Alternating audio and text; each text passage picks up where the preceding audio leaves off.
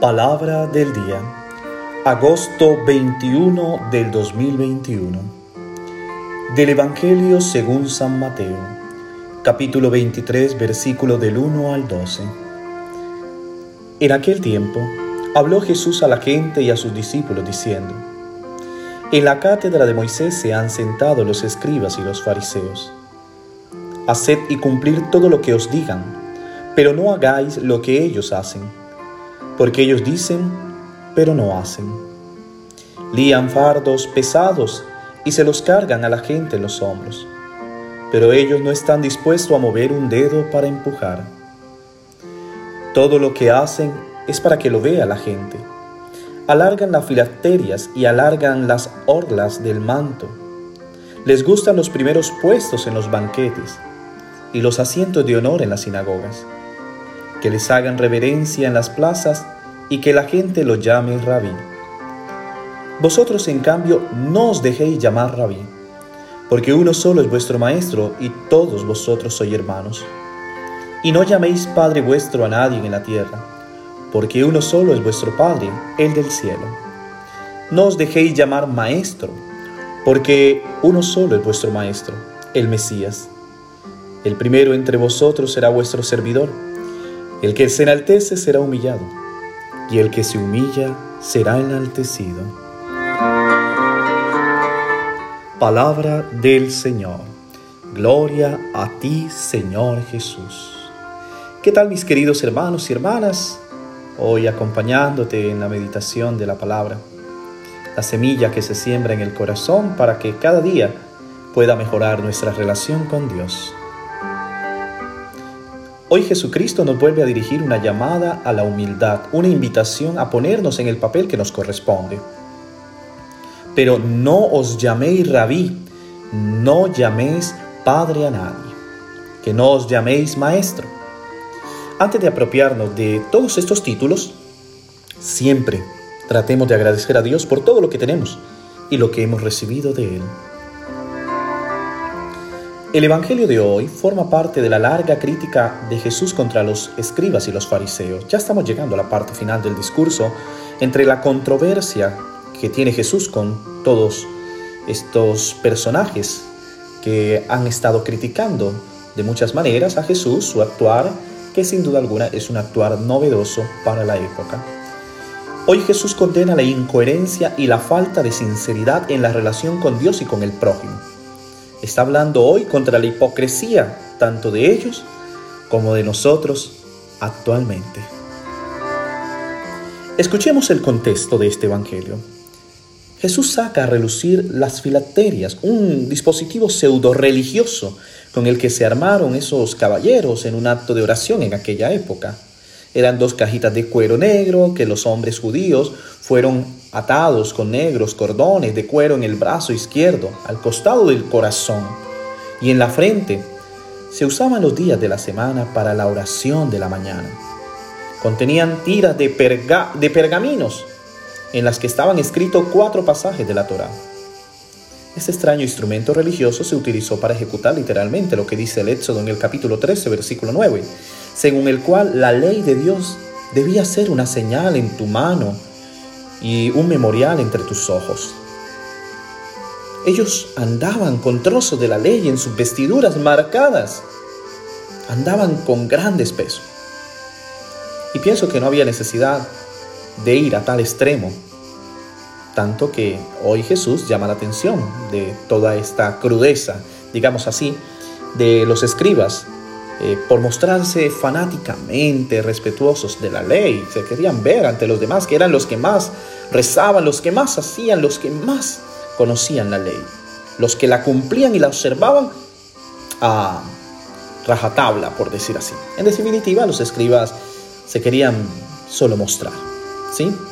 Y hoy Jesús sin duda alguna les hace un llamado de atención. Recordemos que eran maestros también de la ley y ponían muchas cargas insoportables sobre los discípulos. Por eso dice, hagan lo que ellos dicen, mas no imiten lo que ellos hacen, porque predican, pero no aplican. Pienso que Jesús reconoce la autoridad propia de Dios y de los líderes religiosos a los que se refiere, pero también indica la razón de esta autoridad. En este momento está hablando de la ley de Moisés, pero también la ley de Dios.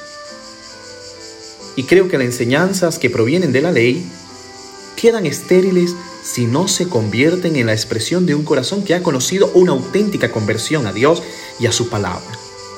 Quien realmente ha vivido una experiencia o ha experimentado la misericordia de Dios en su vida, sabe que cualquier autoridad de nuestra palabra y cualquier gesto solo pueden venir de Jesús, de su testimonio, de su ejemplo, que es el único Maestro, y también del Padre, Dios, que es el único Padre. En este sentido, cada uno de nosotros podrá recibir sinceramente al otro solo cuando lo reconozcamos como nuestro hermano, igual a nosotros. Jesús nos está invitando no a mirar al otro como superior ni inferior, sino portadores de un valor único. Recordemos que somos hermanos, porque somos hijos del mismo Padre.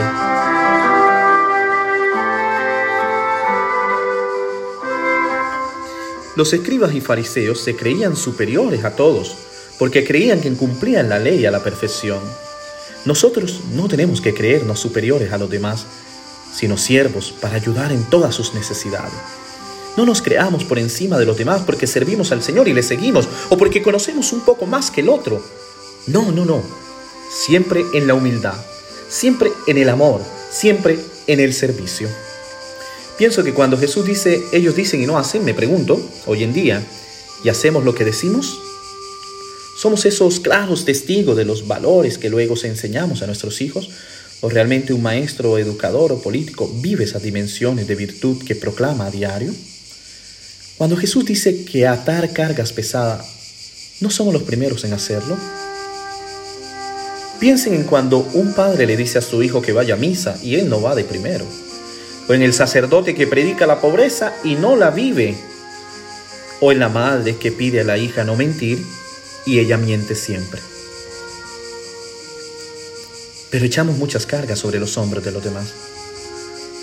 Recordemos que Jesús la única carga que pone sobre nuestros hombros es la carga del amor, la carga del amor que el Padre nos da.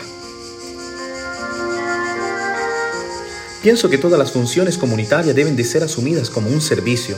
El mayor entre vosotros será vuestro servidor. A nadie hay que llamar maestro, ni padre, ni guía, pues la comunidad de Jesús debe mantener la legítima defensa de la humildad y diferencia, sino siempre debe de haber la fraternidad. Esta es la ley básica. Ustedes son hermanos y hermanas. La fraternidad nace de la experiencia de que Dios es el único Padre, es nuestro Padre, es el abad Padre, y que hace de todos nosotros hermanos y hermanas. Termina la palabra diciendo, pues el que se ensalce será humillado y el que se humilla será exalzado. Mis queridos hermanos y hermanas, la palabra de hoy nos da un claro ejemplo de la humildad que debemos de tener en nuestras comunidades, de la humildad con la que, a pesar de todos los dones y talentos que el Señor nos ha dado, siempre tendremos que dirigir eh, una mirada compasiva hacia los demás una mirada de acogida, no sentirnos superior porque sabemos o porque llevamos un título o porque tengamos o poseemos muchas cosas. Hay que decir, como aquel pasaje que dice, tengo que abajarme para que Cristo crezca en mí.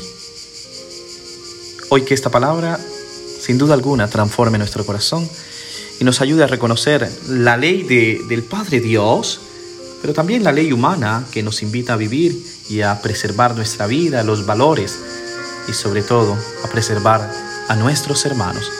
Que Dios te bendiga en este día y que sean muchas las gracias que recibas de esa mano bondadosa del Padre Dios. Que este Padre misericordioso te bendiga en el nombre del Padre, del Hijo y del Espíritu Santo. Amén. Feliz día.